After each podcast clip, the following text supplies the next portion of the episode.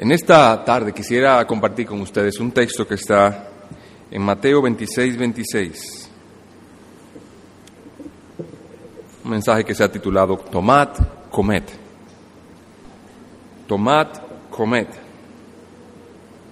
Mateo 26, 26. Vamos a leer desde el 26 hasta el 29. Dice así la escritura, y mientras comían, tomó Jesús el pan y bendijo y lo partió y dio a sus discípulos y dijo, tomad, comed, esto es mi cuerpo. Y tomando la copa y habiendo dado gracias, les dio, diciendo, bebed de ella todos, porque esto es mi sangre del nuevo pacto, que por muchos es derramada para remisión de los pecados. Y os digo que desde ahora no beberé más de este fruto de la vid hasta aquel día en que lo beba nuevo con vosotros en el reino de mi Padre.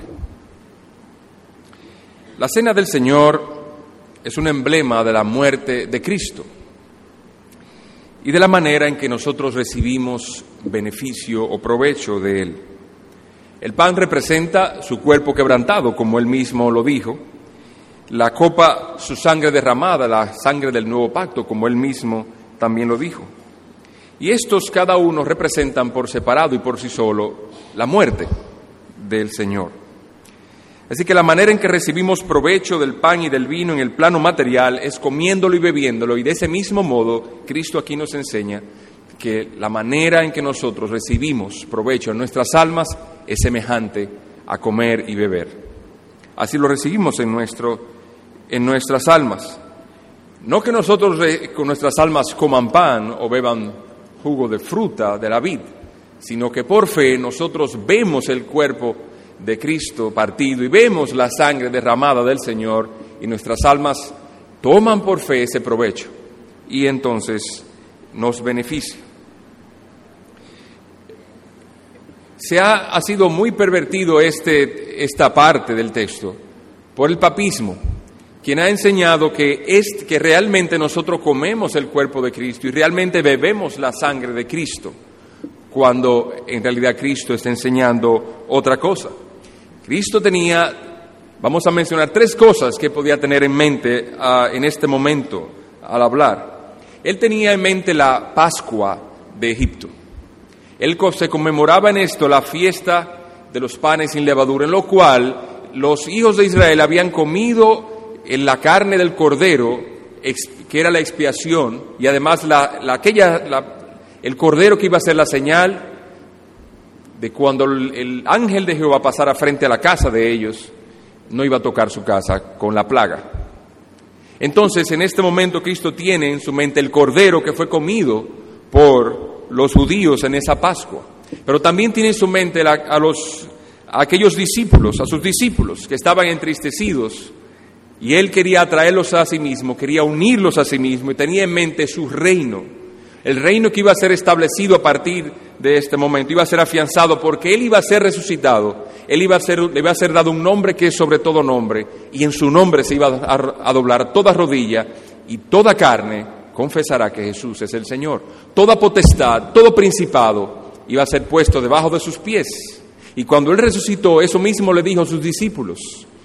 Id y predicad el Evangelio, porque toda potestad me es dada en los cielos y en la tierra. Pero también tenía en mente aquella Pascua, aquella cena en la cual todos nosotros hemos de estar con Él. Versículo 29 dice, os digo que desde ahora no beberé más de este fruto de la vida hasta aquel día en que lo beba, nuevo con vosotros en el reino de mi Padre. Así que Cristo pudiese tener tres cosas en su mente, la Pascua, en el pasado, lo presente, su presente sacrificio y el reino futuro, la cena en la cual todos nosotros habríamos de estar con Él, todos aquellos que tienen interés, que han creído en Cristo, que han comido y bebido de su cuerpo y de su sangre, también por fe, ellos han de estar en ese reino. Ese es el verdadero significado. Es el emblema de la muerte de Cristo y de la manera en que recibimos beneficio de Él. Y Él toma entonces como un símil, como un emblema, el comer y el beber. Así que estas dos palabras, que pudiésemos tomar, una de ellas, una de las dos partes de, comer el pan o beber el vino, tomad, comed, son las instrucciones relativas a la práctica de la cena del Señor. Entendidas como Cristo quiere que la entendamos en el plano espiritual, no en el plano material. Si los judíos sacrificaban el cordero en la Pascua en Egipto, simplemente lo sacrificaban, no había ningún beneficio en ello. Debían de comerlo, no solamente matarlo, sacrificarlo, derramar su sangre, debían comerlo, ser participantes de ese cordero para que realmente el beneficio estuviera a ellos. Así nosotros del mismo modo. No es simplemente comer y beber, debemos alimentarnos de Cristo. Ese es el emblema que Cristo nos pone, comer y beber, pero en nuestras almas nosotros debemos hacer más que simplemente engullir un pedazo de pan y tomar un sorbo de un jugo. Nuestras almas deben alimentarse de Cristo, deben llegar, llegar a nuestros corazones le por fe ese emblema para alimentarnos o beneficiarnos. Así que la manera entonces de participar de Cristo es haciéndolo nuestro por la práctica de este sacramento. Y estos sacramentos representan el Evangelio de la gracia de Dios en el Señor Jesucristo. Así que cuando nosotros experimentamos turbación de alma, en este momento uno de los momentos que más turbación de alma un creyente puede experimentar posiblemente es en la cena del Señor.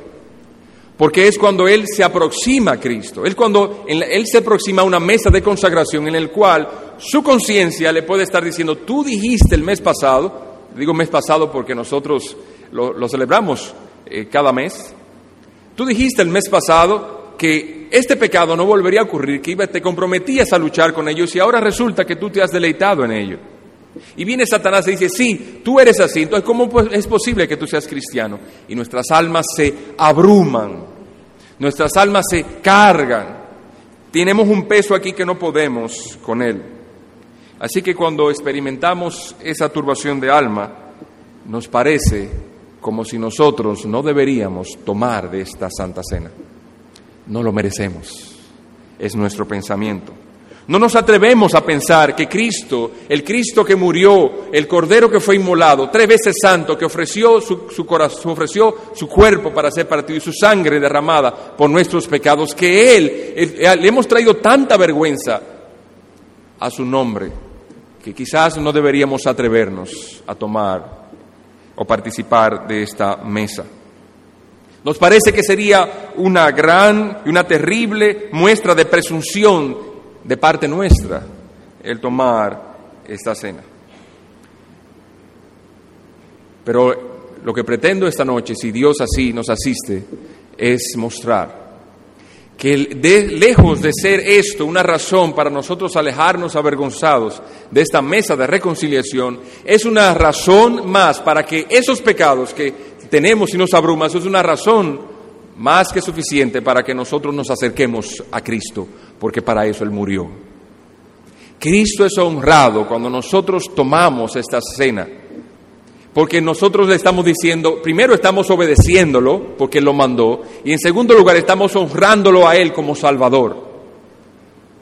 Un Cristo que nos salva no es un Salvador, pero Cristo quiere, Cristo anhela, Cristo tiene un ferviente corazón y un ardor, amor, amor ardiente deseoso de salvar a cada uno de nosotros. Así que si Dios nos asiste, Él pretenderé alentar el corazón cargado, las almas débiles, las rodillas cojeantes y los brazos debilitados a acercarse a esta mesa de reconciliación para que por medio del alimento espiritual que hoy se nos está dando, nuestros corazones sean fortalecidos, lo cojo vuelva al camino y los brazos sean fortalecidos también. Y si no, veamos el ejemplo de Pedro. En esa misma cena el Señor le dijo a Pedro, Pedro, Satanás os ha, pedido para zarandearos como a trigo. A Pedro, en la cena del Señor le fue dicho esto. Entonces, si a Pedro le, fue anunciada y anticipada ya una falta y una traición contra su maestro y le, le ha sido también anticipada su recepción otra vez. He aquí, ¿cuánto más a nosotros? Oh amado hermano, que Dios pues bendiga esta palabra. Muy por el contrario, si no la tomáramos, el Señor se desagradaría. Pues Él instituyó esto y lo mandó encarecidamente. Dice, haced esto en memoria de mí. Así que nosotros somos mandados en celebrar esta cena eh, y participar en esta mesa de reconciliación hasta la venida de Cristo. Hasta que nosotros la celebremos nueva en el reino junto con Él. Lo que pretendemos exponer y compartir con ustedes, hoy sí pienso que va a ser muy breve. Solamente serán dos palabras.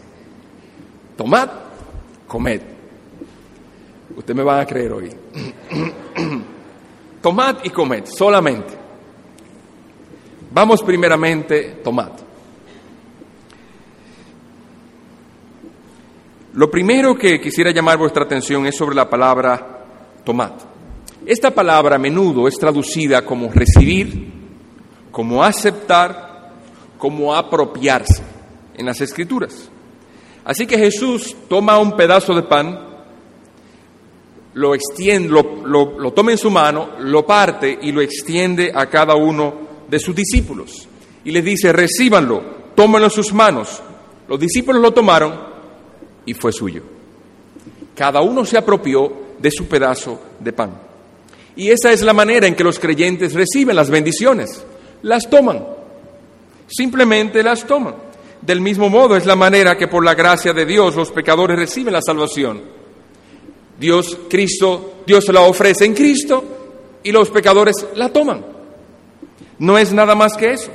Ellos no, no las ganan, ellos no la merecen, sino que simplemente la reciben de Jesús como una dádiva. Él le dice, toman, y ellos obedecen, obedecen su voz y la toman. Toman ese pan. Ninguno de los que estaban allí en la mesa le había dicho, le dijo al Señor, Señor, no me atrevo a tomarlo. Tú sabes que yo te voy a, tú sabes que yo te voy a negar, Señor. Y el otro, tú sabes que yo no voy a creer en ti, sino que voy a hacer un ver para creer. Va a ser mucha mi incredulidad. Sino que ellos simplemente la tomaron. Si tienes mucha hambre, lo más razonable es que si te ofrecen pan, tú lo tomes. ¿Qué ustedes dirían de una persona que ustedes ven que tiene hambre, se le ve, porque la, hambre se ve en la cara, y tú le ofreces un pedazo de pan? Le dice, Señor, pero tú has considerado que realmente tú no me conoces, tú no conoces cómo soy, tú no conoces mi carácter, tú sabes si yo soy desempleado realmente o soy realmente un vago. ¿Cómo ustedes verían a esa persona si comienza a hablarle de esa manera? Ustedes comenzarían a verlo raro. No te quedes ahí parado viendo, ni preguntando, ni argumentando si el otro cree que tú tienes hambre o no. Si tú tienes hambre, toma el pan y cógelo. Tómalo para ti, apropiate de él, porque te lo dieron.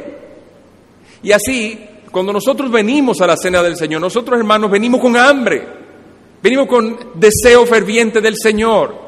Necesitamos ferviente del Señor. Si tú estás cargado por, por el pecado, si estás abrumado en tu corazón, ese es el hambre, esa es la señal del hambre que tienes de este alimento. Entonces, si esa es tu situación, no preguntes al Señor, Señor, tú piensas que yo puedo tomar esta santa cena, tú piensas que yo puedo merecer. No, no me lo mereces, de ninguna manera. Te fuiste tomado y zarandeado como te digo, pero ve aquí, vuelve y, y confirma a tus hermanos. Entonces, si tú tienes ese sentido de, culpa en tu corazón, ese es el hambre que tú, la señal del hambre que debes tener. Si te lo ofrecen libremente, tómalo libremente. Cristo te lo ofrece, tómalo. Y si eso es en el plano humano, he aquí Dios nos enseña eso en el plano divino. Yo no me imagino a Pedro cuando el Señor le extendió su mano con el pan el Señor esperando 30 minutos a que Pedro se pudiera finalmente atender en su mente que él podía tomar ese pan, que él era digno. Él simplemente lo tomó. Él le puso el pan en la mano, él le ofreció el pan a Juan y Juan lo tomó. Él le ofreció el pan a Tomás y Tomás lo tomó. Entonces, un discípulo de Cristo, esa es la manera en que recibe las bendiciones de su Señor. Su Señor le ofrece las bendiciones y él las toma.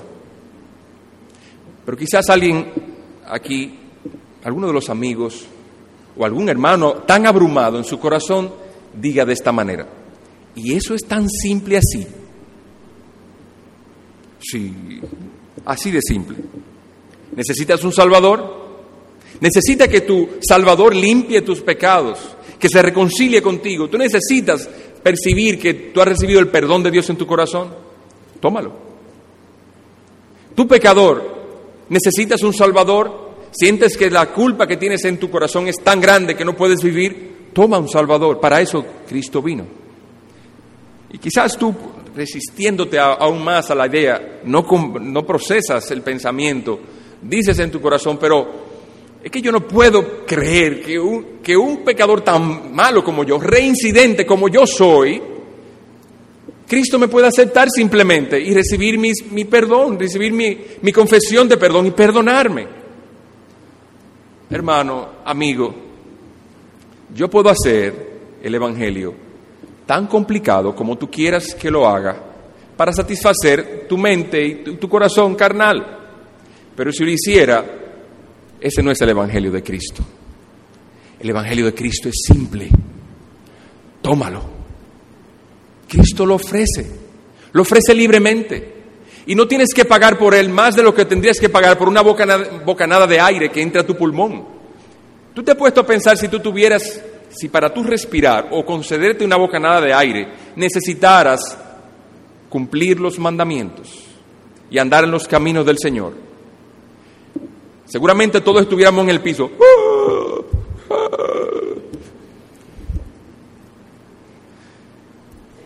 Porque todos, el aire no nos daría, lo que hacemos no, da para pagar. Pero Dios, en su misericordia, ha dado que la salvación sea por gracia, para que la gloria no sea nuestra, sino de Él. La gloria es de Dios. Tómalo, es libre. Y quizás estas palabras son en verdad escasas, son solamente dos palabras, pero encierran un profundo significado. Encierran un profundo significado. En primer lugar, vamos a comentar algunas de ellas. En primer lugar, implica que Cristo tomó un cuerpo. Cristo dice, este es mi cuerpo. Y es muy profunda estas palabras. Porque hubo una época en la cual Cristo era puro espíritu.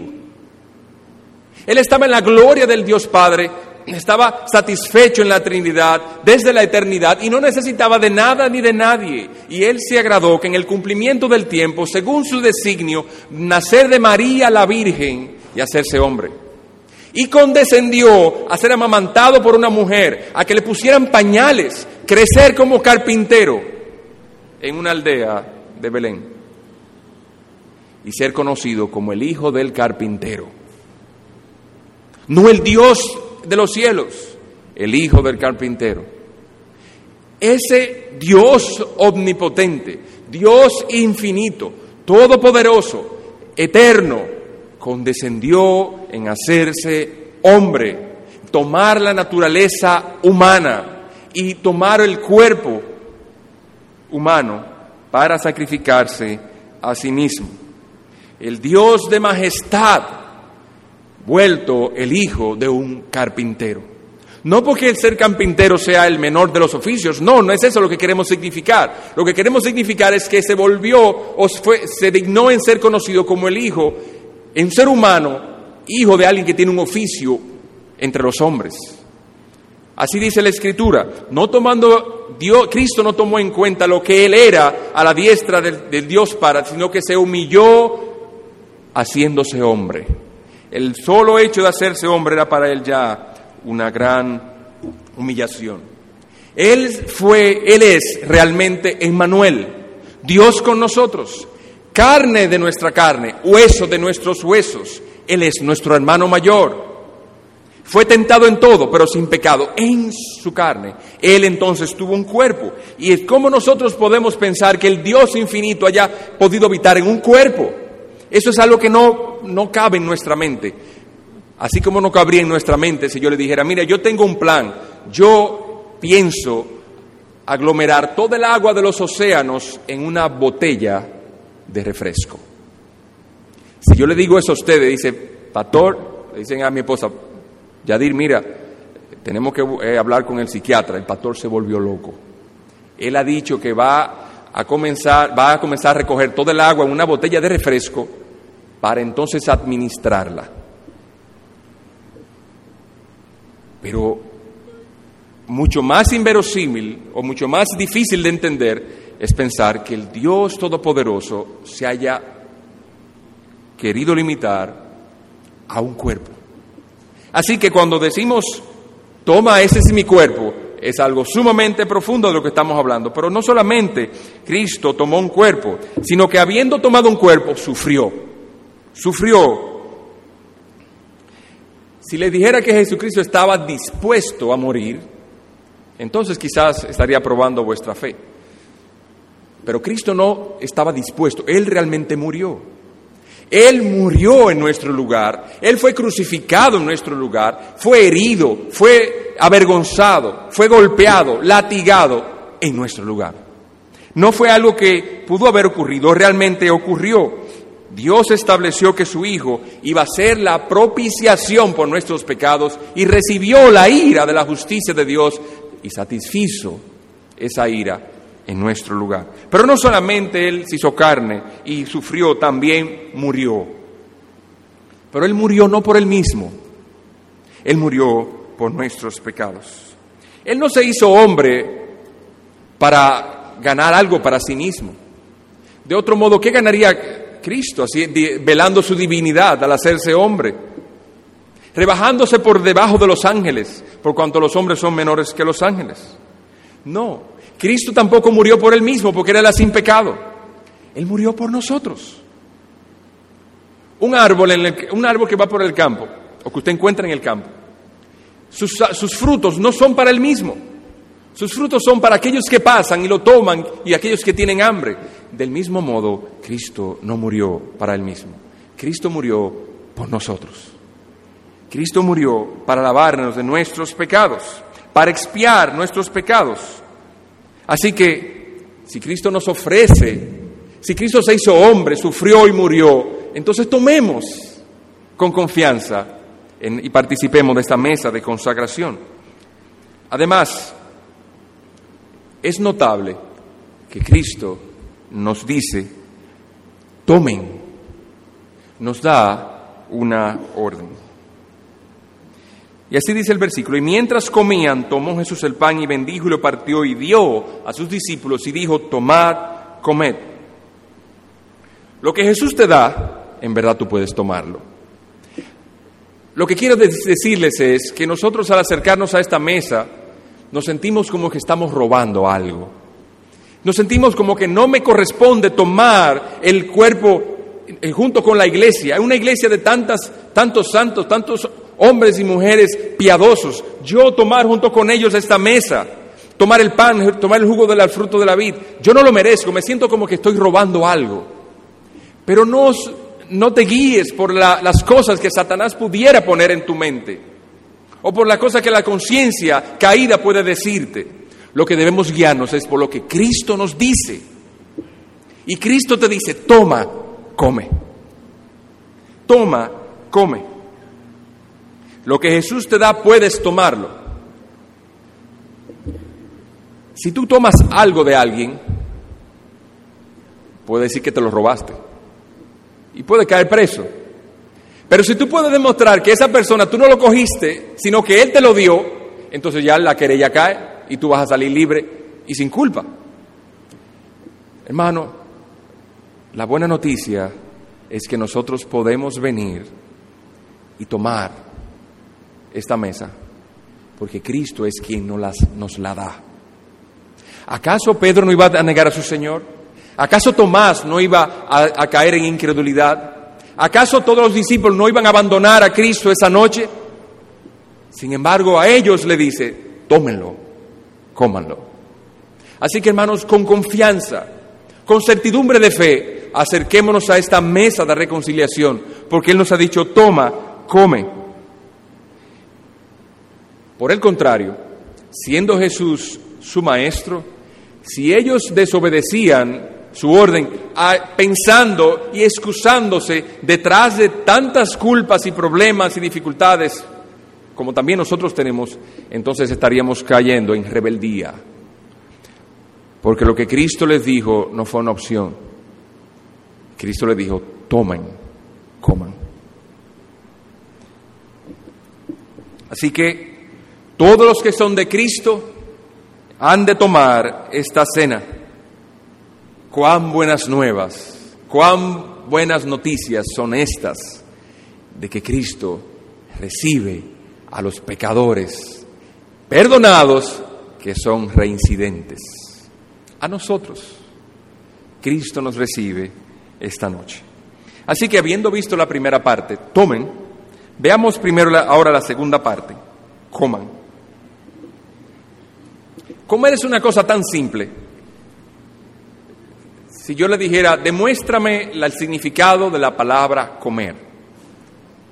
Yo pienso que lo que le, daría, le diría esta noche a ustedes es, vayan, cuando, ustedes salgan, salgan esta noche y se vayan a su casa, me llaman después que cenen y me van a dejar decir el significado de comer.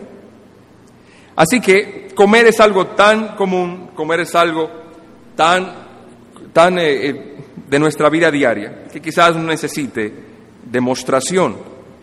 Cada quien lo ha de entender fácilmente. Pero en este comer vamos a ver qué podemos encontrar. Comer es la recepción más íntima de un alimento. Comer es, comer es la recepción más íntima de un alimento. ¿Qué es eso? O es introducir un bocado en mi boca. Es la recepción íntima dentro de mi ser. Es puesto dentro de mí. Ahora, nosotros somos los discípulos de Cristo. Pongamos a Cristo dentro de nosotros. Su obra, su sangre, su justicia. Tómenlo en nuestro interior y digan, esto es para mí. Él es mío. Tú tienes un socio en lo que tú comes. No. Alguien pudiera comer por otro. Vamos a suponer que en mi casa haya mucha hambre. De bueno, hoy come tú. Y cuando tú comas, pues todos nos vamos a llenar. Bueno, quizás, quizás es la razón porque alguno en la familia es más gordo que otro. Se come todo en lugar de los demás. Pero eso no ocurre realmente. Y así, cada quien cuando come, lo come para sí mismo. Lo come de manera particular, individual y singular para él mismo. Y no tenemos socio en eso. No es que seamos egoístas, el asunto es la realidad. Cuando comemos es para nosotros mismos. Así cuando nosotros comemos de esta mesa. Nosotros comemos para nosotros, lo ingerimos para nosotros. Esa es la recepción más íntima de un alimento, pero también es, un tipo de, de la relación más familiar. Es algo común. Es algo que puede ser llevado a cabo tanto por el noble como por el obrero. Es más, puede ser llevado a cabo mejor por un obrero que por un noble. Porque mire, usted lo ve comiendo.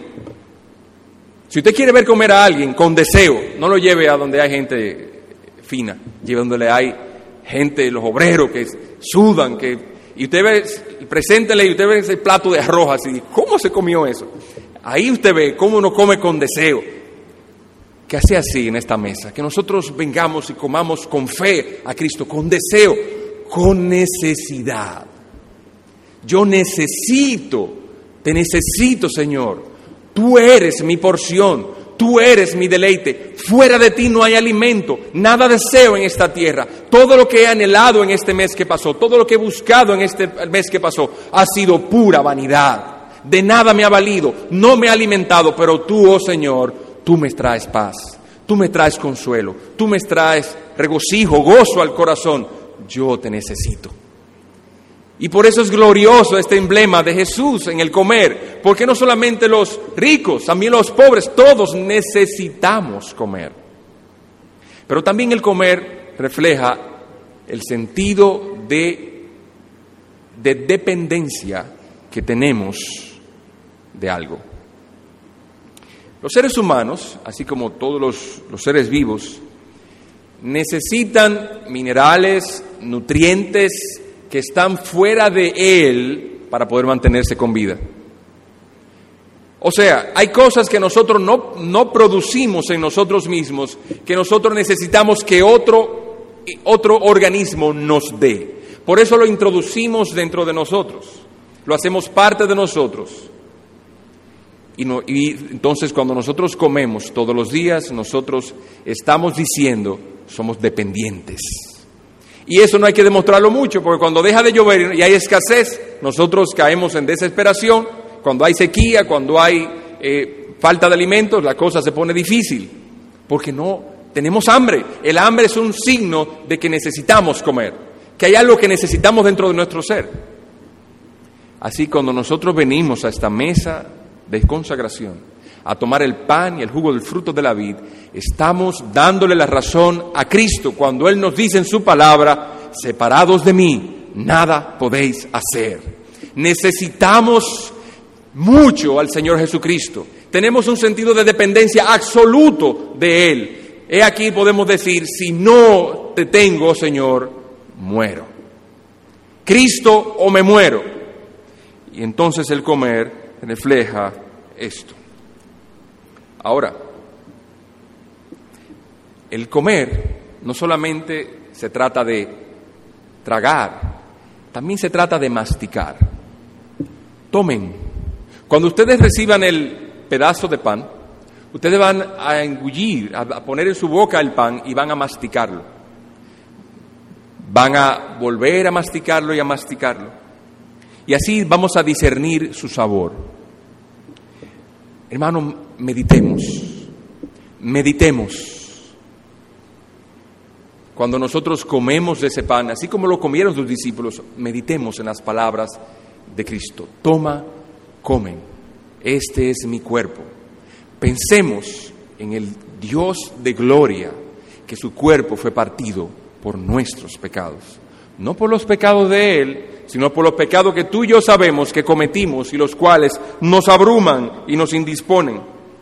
Y si piensas que no puedes creer, piensa, reflexiona, medita mucho en lo que debes creer y en aquel en quien debes creer, en el Señor Jesucristo, hasta que ese bolo alimenticio espiritual sea, se haga parte de nuestro ser.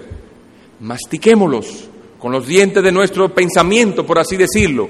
Meditemos, reflexionemos y volvamos a tomarlo una y otra vez hasta que Dios por su gracia nos inscriba en nuestras almas el pensamiento de que Cristo es nuestro. Pero también el al comer y el alimentarse conlleva una asimilación interna de los alimentos. El alimento cuando es comido pasa por nuestras partes interiores, es, lo que se llama digestión. Comienza y comienza de ese modo a reconstruir nuestro cuerpo. Es asimilado por nuestros miembros, por nuestras células y entonces nuestro cuerpo es saciado. Cuando es llenado en ese momento de los nutrientes que necesita.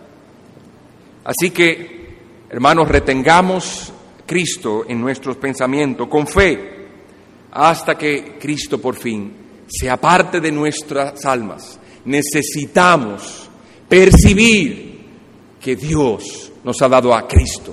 ¿Y cómo nosotros sabemos que Dios nos ha dado a Cristo? Cuando tenemos el sentido de que Él ha perdonado nuestros pecados.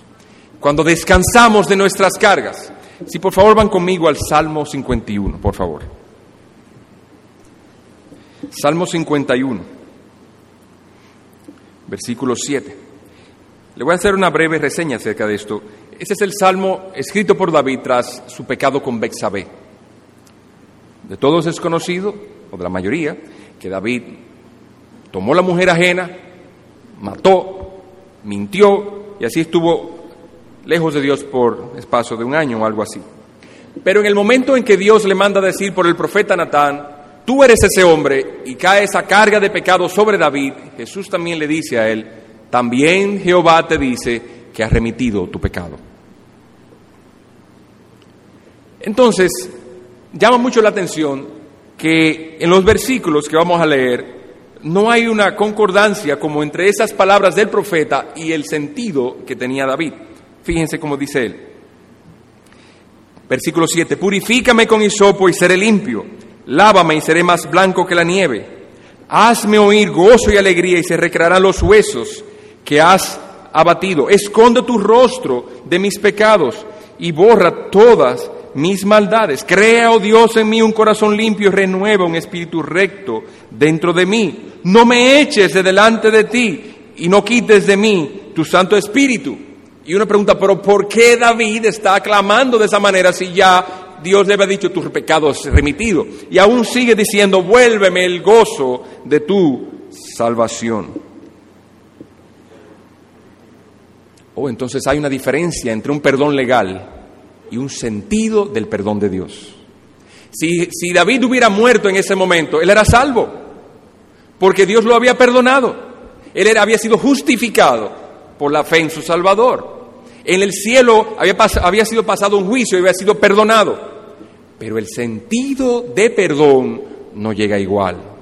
El sentido de perdón lo da el Espíritu de Dios cuando nuestros corazones perciben el perdón y Él nos deja ver el Salvador crucificado en nuestro lugar.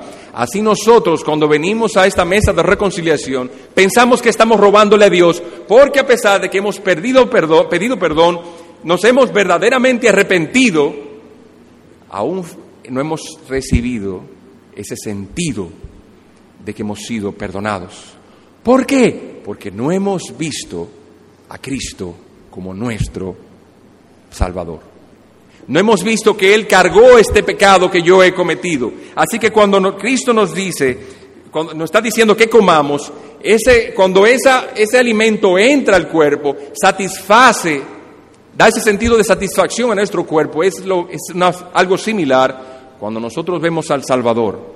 Cuando comemos su cuerpo por fe, y esa nos satisface porque vemos que Él cargó nuestros pecados y que Dios en Él nos ha perdonado. Así que hermanos, que esto sea, esta mesa de reconciliación, sea realmente de reconciliación, que veamos a Dios reconciliado con nosotros, que veamos a Dios realmente volviéndonos el gozo de su salvación.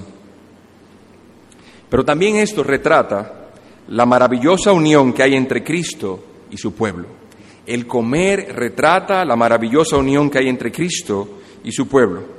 Aquello de lo que el hombre se ha alimentado se convierte algo unido indisolublemente a él mismo. Tú no puedes quitarle lo que yo me quitarle a una persona lo que él se comió ayer. Ya es parte del mismo. Tú no puedes identificar en la célula, aunque tú tomes una muestra y la lleves al, laboratorio, tú no puedes ver en esa célula el puerco asado que yo me comí en diciembre. Es parte de mí. Lo que me comí ayer ya tú no sabes qué es, es parte de mí, es parte de mi carne, parte de mi sangre, parte de mis huesos. Y así de, modo semejante, cuando una persona come a Cristo por fe, Cristo se hace parte indisoluble de Él mismo. Cuando los cristianos eran perseguidos en la Edad Media, le eran quemadas sus casas, le eran quitados sus bienes, le quitaban sus hijos, sus mujeres, y les quemaban sus Biblias. Pero hay algo que no podían quitarle. Hay muchos capítulos y versículos que ellos habían aprendido ya ellos no podían quitarle eso, aunque los que lo quemaran en la hoguera, era todo eso, ese conocimiento era parte de su alma. De modo semejante, cuando nosotros comemos por fe la carne del Señor y bebemos por fe su sangre, Él se hace parte de nosotros mismos. No es posible separarnos del amor de Dios. Vamos a Romanos 8:35, por favor. Romanos 8:35 dice, ¿quién nos separará del amor de Cristo? ¿Tribulación, angustia o persecución o hambre o desnudez o peligro o espada? Versículo 35, 38. Por lo cual estoy seguro de que ni la muerte ni la vida, ni ángeles ni principados, ni potestades, ni lo presente ni lo porvenir, ni lo alto ni lo profundo, ni ninguna otra cosa creada nos podrá separar del amor de Dios que es en Cristo Jesús, Señor nuestro. Cristo es parte de nosotros. Nosotros somos parte de su cuerpo. Nosotros estamos indisolublemente entrelazados, indisolublemente unidos. No podremos ser separados sin destruir a uno de las partes. No es posible separarnos. Así que estamos tan entretejidos y entrelazados, entremezclados, que no hay ninguna forma de separarnos porque hemos incorporado a nuestras almas a Cristo. Nosotros somos parte de su cuerpo. Oh, cuán consolador es eso, hermano. Ni tribulación, ni angustia, ni lo alto, ni lo profundo, ni ninguna otra cosa creada te puede separar de Cristo. Por tanto, ven con un corazón limpio, con un corazón quieto, con un corazón vehemente, fervoroso, necesitado a esta mesa de reconciliación.